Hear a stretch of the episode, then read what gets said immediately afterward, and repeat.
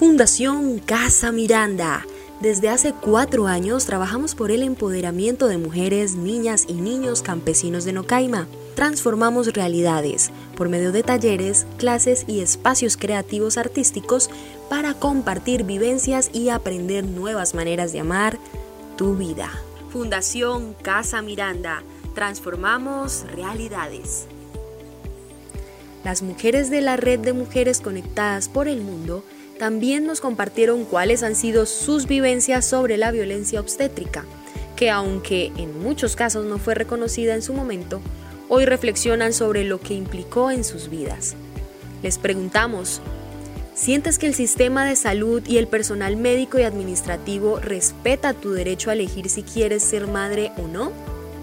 ¿Cuántos hijos e hijas tener? ¿Cómo y cuándo hacerlo? El sistema de salud y el personal médico y administrativo, en mi opinión, creo que sí respetan el derecho a elegir si quiero ser madre o no, o cuántos hijos e hijas quisiera tener. Además que también respeta cómo y cuándo hacerlo. En ningún momento en mi adolescencia recibí información sobre los métodos anticonceptivos. Eso sí es una falla del sistema de salud. Solamente después de que tuve a mi hija y nunca me entregaron de forma gratuita ningún anticonceptivo. Siempre me tocó comprarlos. En cuanto al personal médico, Considero que sí respetaron mi derecho de ser mamá, nunca sentí presión por la cantidad de hijos que debiera o no tener. Eh, sin embargo, yo me imagino que cuando he, trabajado en el, sistema y me he dado cuenta que cuando las mujeres tienen muchos hijos, eh, los médicos sí tienden a hacer ciertos tipos de comentarios. Como uno solamente tengo dos, entonces no percibí eso. Eh, la información que recibí sobre métodos anticonceptivos, más que todo en mi adolescencia y eso fue lo que recibí por parte de, mi mamá y de mis amigas, digamos que el sistema como tal, no. Y los anticonceptivos eh, siempre tuve que pagarlos, nunca recibí por forma, por parte gratuita, por forma del hospital.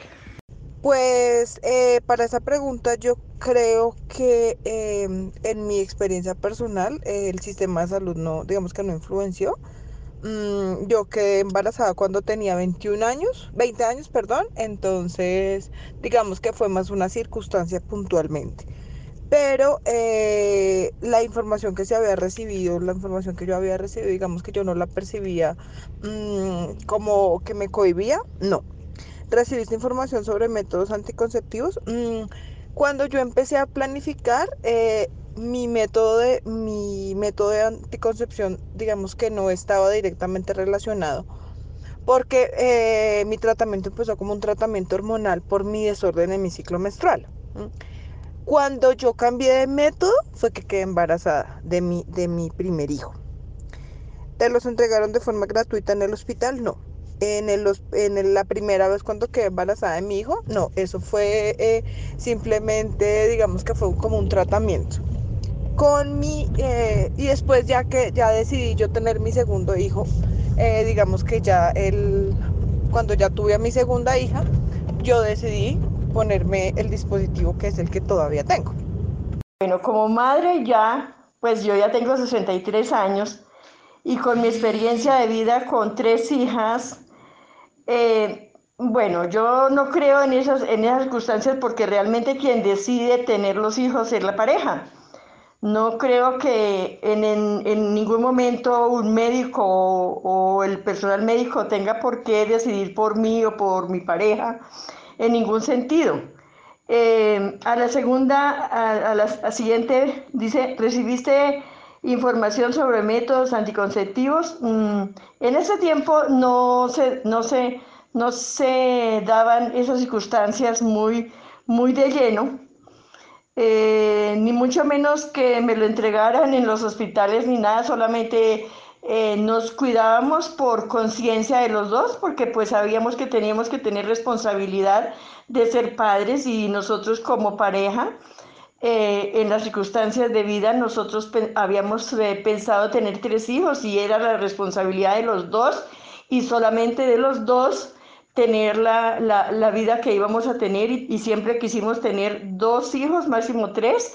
El Señor nos regaló tres hijas, de tal manera que esa responsabilidad eh, era dada a los dos nomás.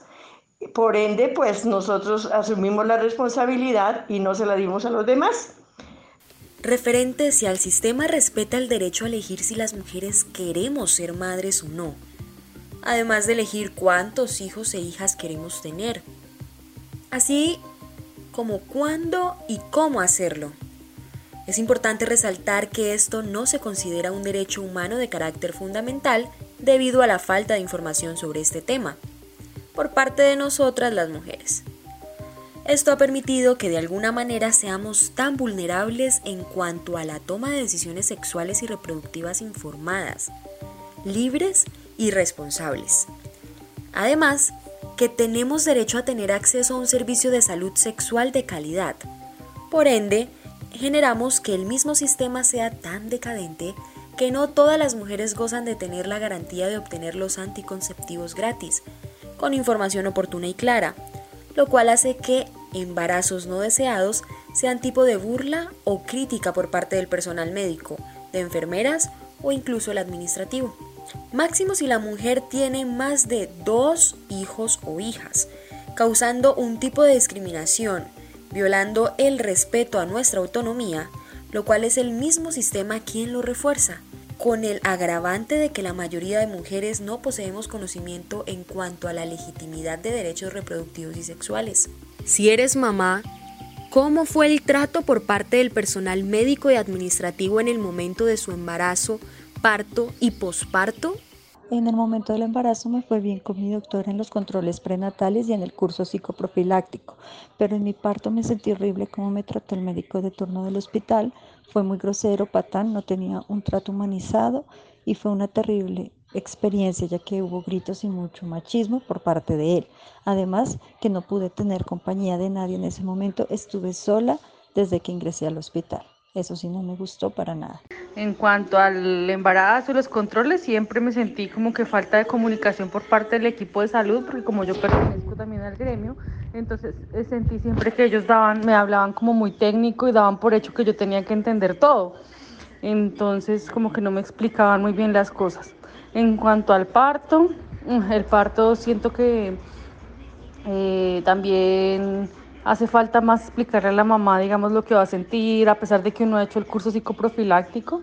De todas maneras, a veces tienden a ser las enfermeras y los médicos un poco, eh, como poco empáticos al respecto de lo que la mujer está sintiendo en ese momento. Pues yo conté con la fortuna de en mis dos eh, partos y cesárea estar con mi esposo, que para mí fue un gran apoyo y ayuda, pero no porque me lo permitiera el sistema, sino porque mi esposo es médico y logró tener acceso. Entonces sí me sentí algo, digamos que afortunada, pero en, en una ventaja que no era justa comparada con las otras mamás, porque ninguna tenía la oportunidad de tener a su esposo o su pareja ahí. Pero en lo que es el posparto sí completamente perdida, como que ahí ya se olvidan de la mamá y todo se enfoca hacia el bebé y nunca tuve ningún control posparto, ni sé nada de cuidados, ni nada. Eh, fueron dos momentos. El primer momento fue el de mi primer hijo. Mm, digamos que yo quedé embarazada y acudí, digamos, a, a, mi servicio de, de, salud, de plan, de plan obligatorio de salud. La verdad, en el momento del embarazo fue todo muy claro, muy tranquilo. Digamos que hubo una asesoría muy bonita. En el momento del parto, eh, varias condiciones marcaron eh, el parto, el primero. Mm, el primero fue el tema de la anestesia, porque sí sentí una, en, una, situación tan difícil, eh, el anestesiólogo recuerdo muy bien que me dijo, bueno, se tiene que quedar en, en posición fetal pero si se mueve queda cuadraplégica. Entonces yo era mamá primeriza, estaba muerta del susto en una sala de cirugía y que el médico le diga eso, muy difícil. Mm, eh, no estuve acompañada por el papá de mi hijo en ese momento, quien es hoy mi esposo, mm, porque nuestra circunstancia de plan, de plan obligatorio no permitía que él pudiera estar en ese momento. Yo creo que eso hubiera sido una cosa maravillosa. Mm, tuve cesárea, entonces fue bien difícil para tenerlo, para, digamos, para afrontar ese proceso. Mm, en el momento del posparto eh, tuve que volver a la clínica porque mi herida de mi cesárea se me infectó. Entonces eh, tuve que afrontar primero que, que, mi bebito tuvo que estar en la, en la incubadora eh, por 11 días Eh, yo también tuve que regresar a la clínica porque la herida de la cesárea se me infectó. Y después, eh, cuando ya me iban a decir que ya listo, que ya estaba bien, otra vez en ese momento, otra vez cirugía, eh, la anestesia local, pues no se pudo cerrar, entonces tuve que volverme otra vez a la casa. Llegué a, la casa dos veces sin mi, sin mi, chiquito, entonces el momento del parto fue muy difícil y el momento del posparto pues también fue igual. Casi como 20 días después ya eh, del nacimiento de mi primer hijo ya digamos que se estabilizaron las cosas, pero el momento del parto fue una cosa bien difícil. En el segundo parto, en el parto de mi, de mi hijita, eh, digamos que fue más tranquilo. Uh, tampoco pudo entrar mi, en, mi esposo, en ese momento ya era mi esposo, Camilo no pudo entrar.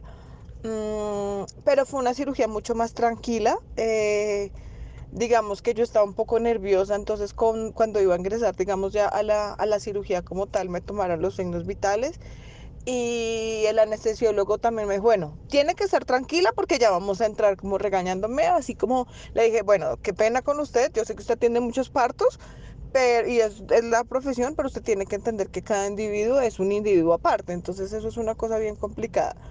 Eh, tuve a mi hijita tranquila, ella sí me la pudieron poner desde el primer momento ahí al lado mío, sin ningún problema. Mm, cuando yo salí ya de la sala de recuperación a las 6 de la tarde, eh, seis y media estaba mi esposo afuera esperándome, entonces fue más tranquilo.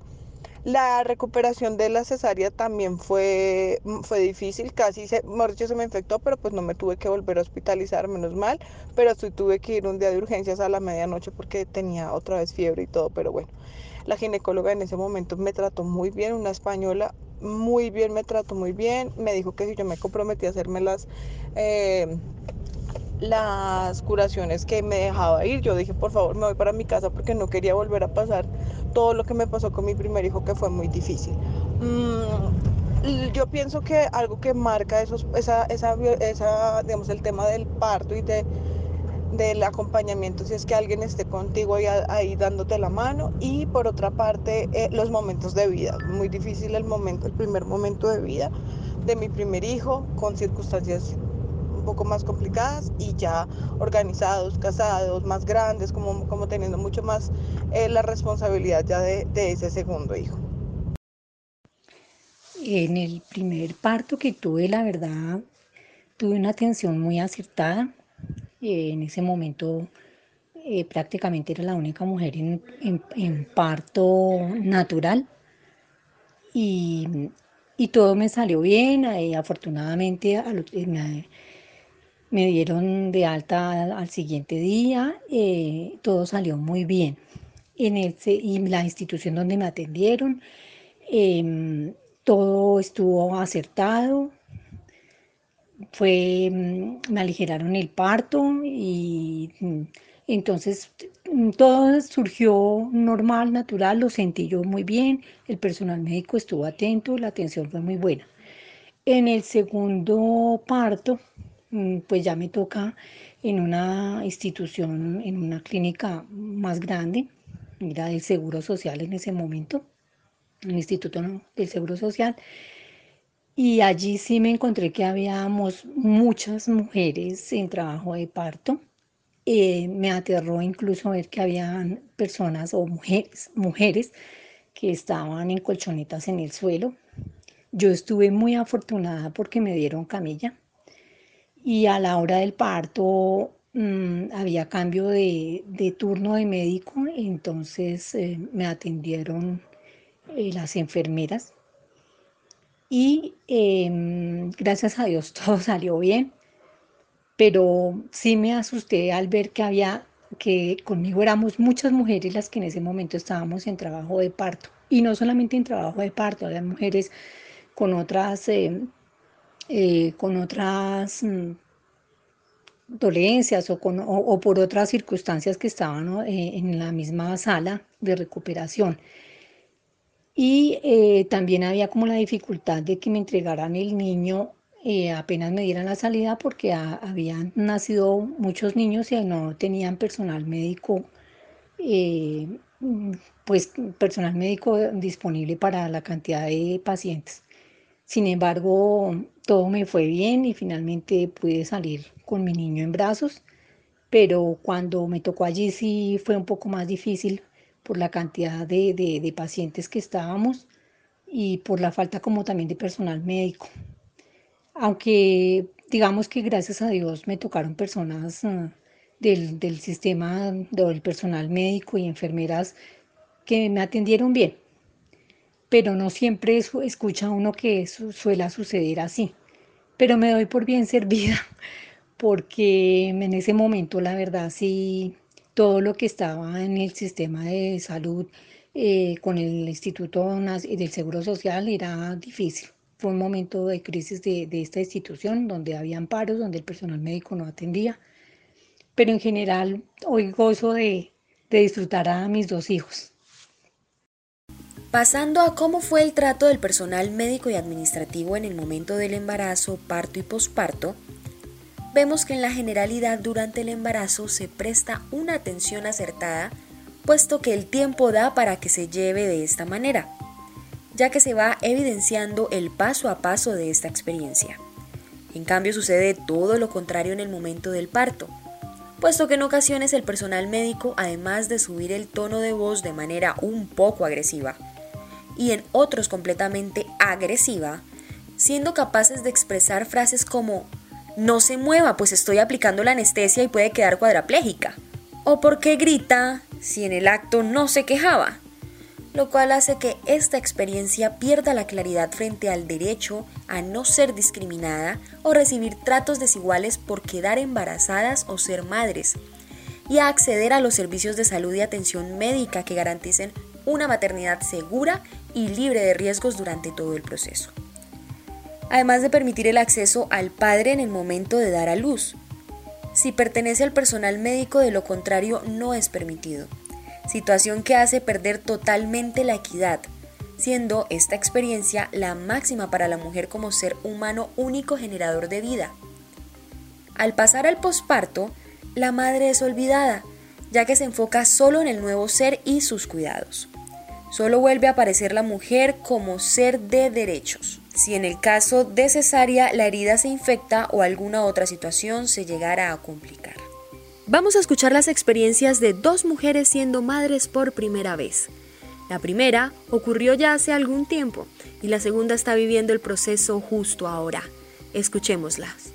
Me pareció un poco hostil que la EPS me dijera que si yo quería entrar en el plan complementario, si quería que mi embarazo se cubriera desde el plan complementario, debía haber avisado con dos meses de anticipación, o sea, dos meses antes de quedar embarazada, haber entrado en el plan complementario para que me cubriera el plan complementario y me cubriera la, el parto. Tal vez algunas mujeres, como es mi caso, no planeamos dos meses antes quedar embarazadas, sino que simplemente sucedió. Entonces me pareció una mala jugada porque tú a veces no planeas ser madre, sino que simplemente pasa. Eh, sin embargo, eh, pues con, con respecto a cuántos hijos quiero tener, cómo y cuándo hacerlo, pues eso sí me parece que el sistema de salud lo respeta. Siempre te preguntan eh, cuántos hijos tienes, cuántos nacidos vivos, si es tu primer embarazo, y en eso me parece que son muy formales. En cuanto a los, a los, al personal médico, pero el personal administrativo siempre es más hostil. Eh, el personal médico siempre tuvo un buen trato, eh, se hizo se hizo el tema preferencial cuando se hacían las filas, eh, de que te atendieran. Sin embargo, pues en mi caso, en la época de pandemia, fue un poco diferente tener un embarazo porque pues no se, no se tuvieron muchas citas de control presenciales, entonces era extraño tener las citas virtuales. Por ejemplo, no, no tuve las, eh, la orientación psicoprofiláctica, entonces tuve mucho miedo porque no conocía cómo era la labor de parto, cómo era la lactancia, cómo era esa orientación que tienen todas las mujeres para eso. Eh, eso me generó bastante incertidumbre, bastante miedo a la hora del parto porque pues, me faltó esa orientación. Eh, eso en cuanto al embarazo. Y pues nada, me tocó a mí comprar una pesa, comprar un, comprar un tensiómetro y hacer el seguimiento a mí en casa porque todo fue telemedicina. En cuanto al parto, el parto fue fuerte. En una clínica, pues yo no pagué ninguna, ningún plan complementario, ningún plan especial, ningún plan de nada de eso. Entonces eh, éramos muchísimas mujeres, en dos días que estuve de parto fueron 60 mujeres las que tuvieron bebés o trajeron a luz una nueva vida. Entonces era, a pesar de que la clínica es muy buena en maternidad, es muy buena en partos, éramos muchísimas mujeres, entonces el personal médico no daba abasto. Por supuesto sí nos decían mamita, eh, pero pues fueron respetuosos, y la atención fue normal. Éramos un poco abandonadas porque éramos muchas mujeres, entonces una sola auxiliar atendiendo a 10 mamás que todas estaban adoloridas, que todas estaban preocupadas, eh, no se sintió, no se sintió el, el acompañamiento tanto del personal. De igual manera, no fue posible que entrara mi, mi acudiente, entonces yo tuve que hacer la labor de parto completamente sola en una silla porque estaba tan lleno el lugar, estaba tan lleno de maternas que no había camillas, entonces me hicieron empezar la labor de parto en una silla como donde estaban atendiendo las ecografías y demás. Eso me, pareció mal. Eh, por lo que les digo, era completamente lleno. Sin embargo, el, el médico, sin embargo, el médico que, que atendió el parto presentó, presentó a su residente, fue muy profesional, muy bueno, pero me pareció cruel que cuando tuve la bebé hubieron dos errores. Uno que me dijeron que pujara como si tuviera popó eh, y eso está mal, debe, uno pujar adelante y fue una mala guía de los profesionales. Y la otra, que cuando nació la bebé me rasgué y me cogieron los puntos a carne viva, sin ni siquiera ponerme un poco de lidocaína o algo, y yo no tenía epidural ni nada. Entonces fue como, ah, sí, te va a doler, y me cosieron así a carne viva sintiendo el dolor de la acogida de los puntos. Eh, eso me pareció, me pareció bastante cruel. Por otro lado, me pareció bien en el posparto eh, que hicieran seguimiento a los dos días de las mamás, que hicieran seguimiento. Como les digo, estaba tan lleno que a mí me dieron salida a las 11 de la mañana del día siguiente y me fui de la clínica a las 7 porque era más importante las otras mamás, era más importante el parto de urgencia, era más importante eh, esta y esta cosa, la entrega de turno, quedarme salida y dejarme ir a mi casa cuando ya le han puesto las vacunas a la bebé, cuando ya todo estaba listo a las 11 de la mañana y yo me terminé yendo a las 7 de la noche.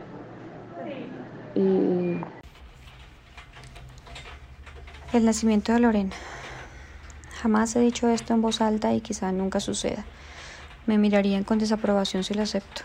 Pero tener a Lorena fue una de las experiencias más traumáticas de mi vida. No supe que estaba embarazada hasta los cinco meses de gestación. Sí, hasta los cinco meses. Mi menstruación siempre fue irregular. No todos los meses llega y nunca había tenido problemas en eso. Pero un día me dolía mucho el ombligo a tal punto que me tuvieron que llevar por urgencias. Cuando llegamos me preguntaron si estaba embarazada y dije que no. No lo sabía. Solo podía sentir mi dolor de estómago inaguantable. Después de varias horas de espera, exámenes, muchos practicantes aprendiendo a hacer su trabajo con mi cuerpo, regaños por parte de médicos y enfermeras, me dijeron que cuando había sido mi control prenatal. Yo no entendía muy bien. Me dijeron, mamita, usted está embarazada, no se haga la que no sabe. Intenté explicar que mi periodo no era constante y hacía dos meses había llegado. No tenía forma de sospechar eso. Me respondieron bruscamente que esperaba si andaba teniendo sexo sin cuidarme. No dije nada. Mi novio y ahora papá de ese bebé no usaba condón porque eso era para pendejos. y yo no había ido al médico a consultar sobre métodos anticonceptivos porque recién había cumplido mis 18 y antes me hacían llevar una persona adulta a cada cita médica. Mi abuela decía que planificar era malo, que para eso veníamos las mujeres al mundo, a ser madres y dar vida. No me pasó por la mente si yo quería o no tener ese bebé. Simplemente debía hacerlo. Le conté a mi novio y me dijo que hasta por ahí ni era de él, porque yo era una vagabunda y que él tenía ya hijos, que este no haría la diferencia. Sin embargo, afirmó que ahora sí que tenía que dedicarme a la casa, portarme como una mujer de verdad. Después de eso empecé a asistir a los controles. Yo quería saber si era un niño o una niña y qué debía hacer, cómo cuidarme, pero no recuerdo que me hayan dado una respuesta. Además, nunca supieron muy bien cuántas semanas tenía. Así que me programaron tarde el parto. Llegué al hospital un par de semanas antes con dolores, con dolores. Yo ya estaba dilatando, pero no quería que me aplicaran ningún medicamento. Mi abuela me había dicho que tocaba lo más natural posible. Luego de ocho horas de estar sufriendo con dolores, náuseas, querer desmayarme, no me dejan probar ningún alimento, ni siquiera me daban agua. Nadie había ido a examinarme ni me decían nada. En esa época yo no tenía celular, entonces no podía comunicarme, llamar a alguien para que me ayudara. No dejaron entrar a mi abuela conmigo porque no se permitían acompañantes. Yo sentía que me estaba muriendo, quería gritar, pero ni siquiera tenía fuerzas para eso. Cuando al fin fue alguien a revisarme, era un estudiante de medicina emocionado porque haría su primer tacto vaginal. Se le notó la falta de experiencia. Me dolió terriblemente y mucha sangre empezó a salir. Él solo dijo algo está mal y al poco tiempo llegó una médica a decirme que me entraría en la cirugía a hacerme una cesárea. Mi hija tenía el cordón enredado en el cuello. Me dijo que si algo me pasaba a mí o al bebé era culpa mía porque yo no me había querido dejar hacer la cesárea antes. Perdí tanta sangre que casi pierden, que casi me pierden en el quirófano. Cuando desperté, pasaron horas para que me dejaran ver a la niña. Pero cuando sucedió, fue hermoso. Yo solo quería irme de allí a mi casa a descansar. Y me dije, esto también pasará.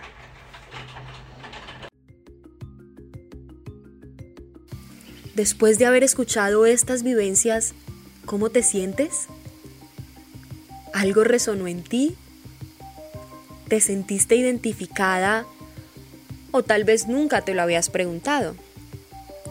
Es muy común pensar que ser madre es un proceso doloroso, sufrido y que quien debe decidir qué es lo mejor para una misma y nuestros hijos e hijas es el personal de salud, silenciando nuestras voces y deseos, al tiempo que violan nuestros derechos sexuales y reproductivos queremos contarles que al igual que nuestras dos compañeras anteriores, la mayoría de mujeres desconocemos que tenemos derecho a tener un plan de parto para que éste sea digno, humanizado y respetado.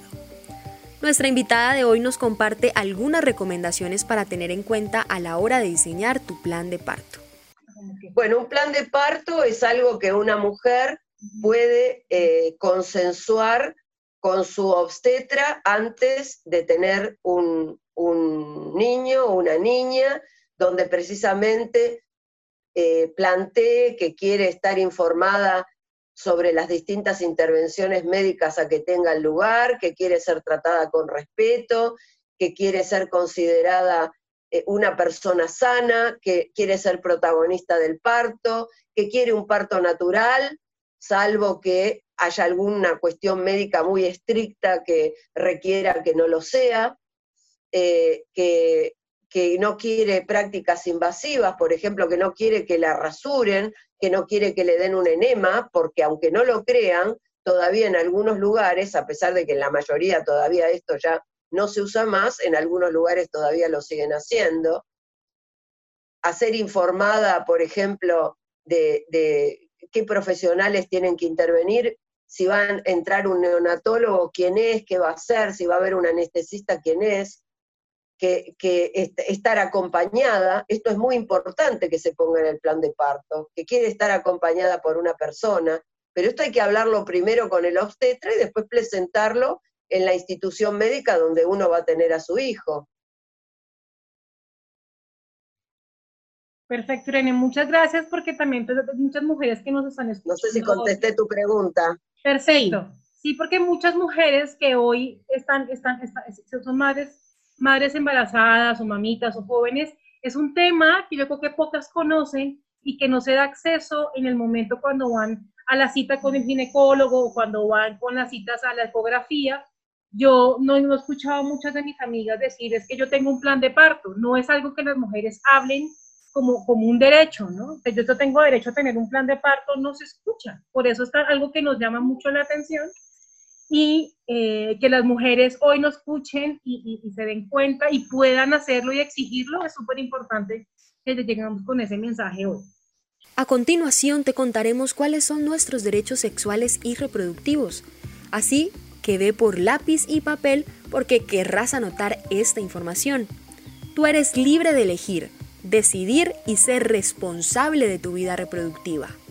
Recordemos que este tipo de derechos hacen parte de los derechos humanos de carácter fundamental y su finalidad es garantizar que todas las personas puedan vivir libres de discriminación, riesgos, amenazas, coerciones en el campo de la sexualidad y la reproducción.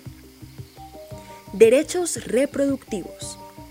Tenemos el derecho a decidir si deseamos o no tener hijas o hijos, cuándo, cuántos y el tiempo entre ellos y ellas. Tenemos el derecho a decidir de manera libre y responsable la posibilidad de ser padres o madres. Tenemos el derecho a decidir libremente el tipo de familia que quieres formar. Tenemos el derecho a acceder a métodos anticonceptivos seguros, aceptables y eficaces.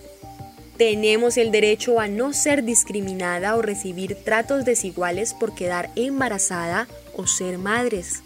Tenemos el derecho a acceder a los servicios de salud y atención médica que garanticen una maternidad segura y libre de riesgos durante todo el proceso. Tenemos el derecho a estar protegidas de embarazos forzados, esterilización o aborto por imposición, presión u obligación. Tenemos el derecho a decidir de forma libre sobre nuestro cuerpo y sexualidad. Tenemos el derecho a ejercer y disfrutar plenamente de nuestra vida sexual. Derechos sexuales. Tenemos el derecho a manifestar públicamente nuestros afectos. Tenemos el derecho a decidir con quién compartir nuestras vidas y la sexualidad. Tenemos el derecho a ser respetadas en nuestra intimidad y vida privada. Tenemos el derecho a vivir libres de acoso, abuso, explotación o violencia sexual. Tenemos el derecho a decidir tener o no relaciones sexuales, cuándo, con quién y cómo. Tenemos el derecho a decir no, cuando no deseamos que alguien toque nuestros cuerpos. Tenemos el derecho a vivir libre de toda discriminación, expresar libre y autónomamente nuestra orientación sexual. Tenemos el derecho a protegernos del embarazo y de las infecciones y enfermedades de transmisión sexual. Tenemos el derecho a recibir información y orientación sobre la sexualidad. Tenemos el derecho a tomar decisiones sexuales y reproductivas informadas, libres y responsables. Tenemos el derecho a tener acceso a servicio de salud sexual de calidad. Los derechos sexuales y reproductivos son derechos importantísimos, son derechos que se conquistaron después de muchísimas luchas de las mujeres, por ejemplo, la conferencia del Cairo del año 94, la conferencia eh, de la, y la plataforma de acción de Beijing, que justamente ahora se cumplen 25 años de la conferencia, donde los temas de salud sexual y reproductiva fueron llevados por el movimiento de mujeres global de todas partes del mundo y fueron debatidos y fue un hito fundamental para la instalación de estos derechos en todo el mundo y en todas las, las sociedades y en la visibilización. Eh, yo creo, no creo, estoy convencida y la realidad demuestra que eh, las mujeres siempre hemos tenido que luchar por nuestros derechos, desde las sufragistas hasta nuestros días, y todavía nos queda mucho camino por recorrer y muchas cosas por conquistar. Pero jamás los grupos que tienen privilegios entregan derechos. Los derechos se arrancan, se conquistan, se luchan y no hay otra manera de poder acceder a ellos. Entonces, solamente las personas que nos vemos perjudicadas por la falta de acceso a esas posibilidades somos las personas que tenemos que trabajar para conseguirlo. Los procesos sociales duran muchos años y la vida de las personas duran menos años que los procesos sociales. Pero nada se pierde, como dice la UACIE, todo se transforma y nosotras somos siempre, en todas las épocas, elementos claves de esa transformación. Y todo lo que hacemos es después recogido por las generaciones que vuelven, que, nos preceden, las que nos precedieron, las que nos siguen, y, lo vuelven a mejorar y lo vuelven a convertir en mayores logros y mejores posibilidades. Así que como feminista que soy, pienso que jamás debemos renunciar a nuestros deseos, a nuestra posibilidad de autonomía en todos los órdenes, física, psicológica, espiritual, ideológica, de ningún tipo, y tenemos que seguir juntas en una actitud de complementariedad, de sororidad, de solidaridad, luchando por lo que nos merecemos, todas las mujeres y personas de identidad femenina. Muchísimas gracias, Irene, y esperemos que todas las mujeres que nos escuchan pues, puedan llevarse estas reflexiones maravillosas, que podamos seguir promoviendo la cultura del autocuidado y del acceso a la información sobre sexualidad y reproducción. Agradeciéndote por tu tiempo, por tu gran conocimiento, a todas las presentes, gracias por su aporte y esperemos que tu mujer, tu mujer joven, tu mujer mayor, aprendas a conocerte, a hablar de sexualidad, a hablar de reproducción sin pena, sin tabú, porque es un derecho. Muchas gracias. Las mujeres hemos vivido violencias de múltiples formas algunas de ellas en sus procesos reproductivos han sido violentadas por parte del personal de salud. Esta violencia obstétrica es una expresión de la violación a nuestros derechos, de falta de respeto a nuestro derecho a la autonomía de nuestro cuerpo, al deseo de las mujeres, ya que somos infantilizadas y no se nos deja elegir. Algunos países han avanzado en legislación que proteja nuestros derechos sexuales y reproductivos. Entre ellos, se incluye la posibilidad de crear nuestro propio plan de parto debidamente informadas y siendo tratadas con dignidad. Sin embargo, el resultado de estas leyes son el producto de la lucha de las mujeres, por lo que sigue este camino para exigir nuestros derechos y vivir una vida libre de violencias. En este sentido, Irene nos hace una invitación que esperamos que todas se animen a acogerla. Por último, si me preguntan cuál es una reflexión que me gustaría dejar, eh, digamos, presente después de, esta, este intercambio y de esta, de esta consideración respecto de lo que es la violencia obstétrica y la autonomía de las mujeres, es que siempre que las los movimientos sociales eh, ejercen su derecho a ser escuchados y, a, manifestarse, algo cambia, esto se instala en la, en la agenda pública y surgen alternativas que modifican y transforman la realidad. Así que bueno, adelante. Después de este poderoso mensaje, tomémonos un momento para reflexionar lo que estas sabias mujeres nos han compartido hoy a partir de una breve meditación.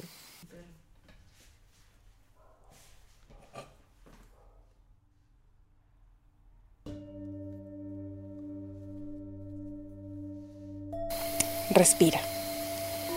Mujer, respira. ¿Estás sentada? Recuerda que este espacio de conectarte contigo, de relajarte y soltar tu mente y cuerpo, te lo mereces. Vamos a iniciar esta meditación respirando profundamente. Siente cómo la inhalación El oxígeno entra a tu cuerpo, lo nutre y lo alimenta. Inhala. Mantén. Y exhala.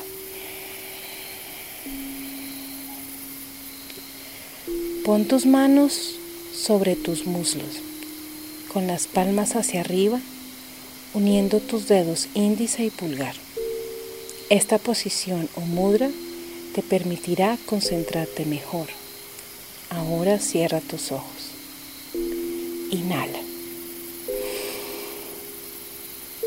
Mantén y exhala.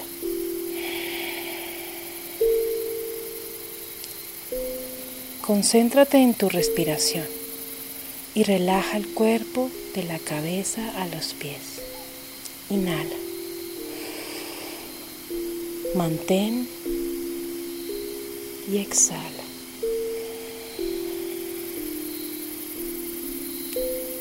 Ahora repite conmigo. Yo deseo y elijo sobre mi cuerpo. Yo deseo y elijo sobre mi cuerpo. Yo deseo y elijo sobre mi cuerpo. Yo deseo y elijo sobre mi cuerpo. Yo deseo y elijo sobre mi cuerpo. Yo deseo y elijo sobre mi cuerpo. Yo deseo y elijo sobre mi cuerpo. Yo deseo y elijo sobre mi cuerpo. Yo deseo y elijo sobre mi cuerpo. Yo deseo y elijo sobre mi cuerpo. Inhala. Mantén y exhala. Respira profundo. Ahora abrázate fuerte y sé consciente de tu cuerpo, de tus formas, que estás presente aquí y ahora. Estás viva para elegir, desear, y ser responsable de tu cuerpo, tu mente, tus palabras y tus acciones. Recuerda, respira.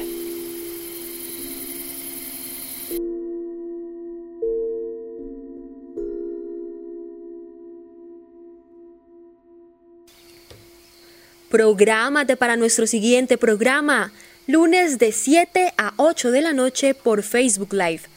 En nuestra siguiente emisión hablaremos de violencia simbólica, la que está marcada en cómo nuestra cultura se expresa de las mujeres, en la televisión, en la publicidad y en la música, y que es muy rara de identificar en la manera en que nos agrede, degrada y maltrata, todo con respecto a la imagen de nosotras las mujeres.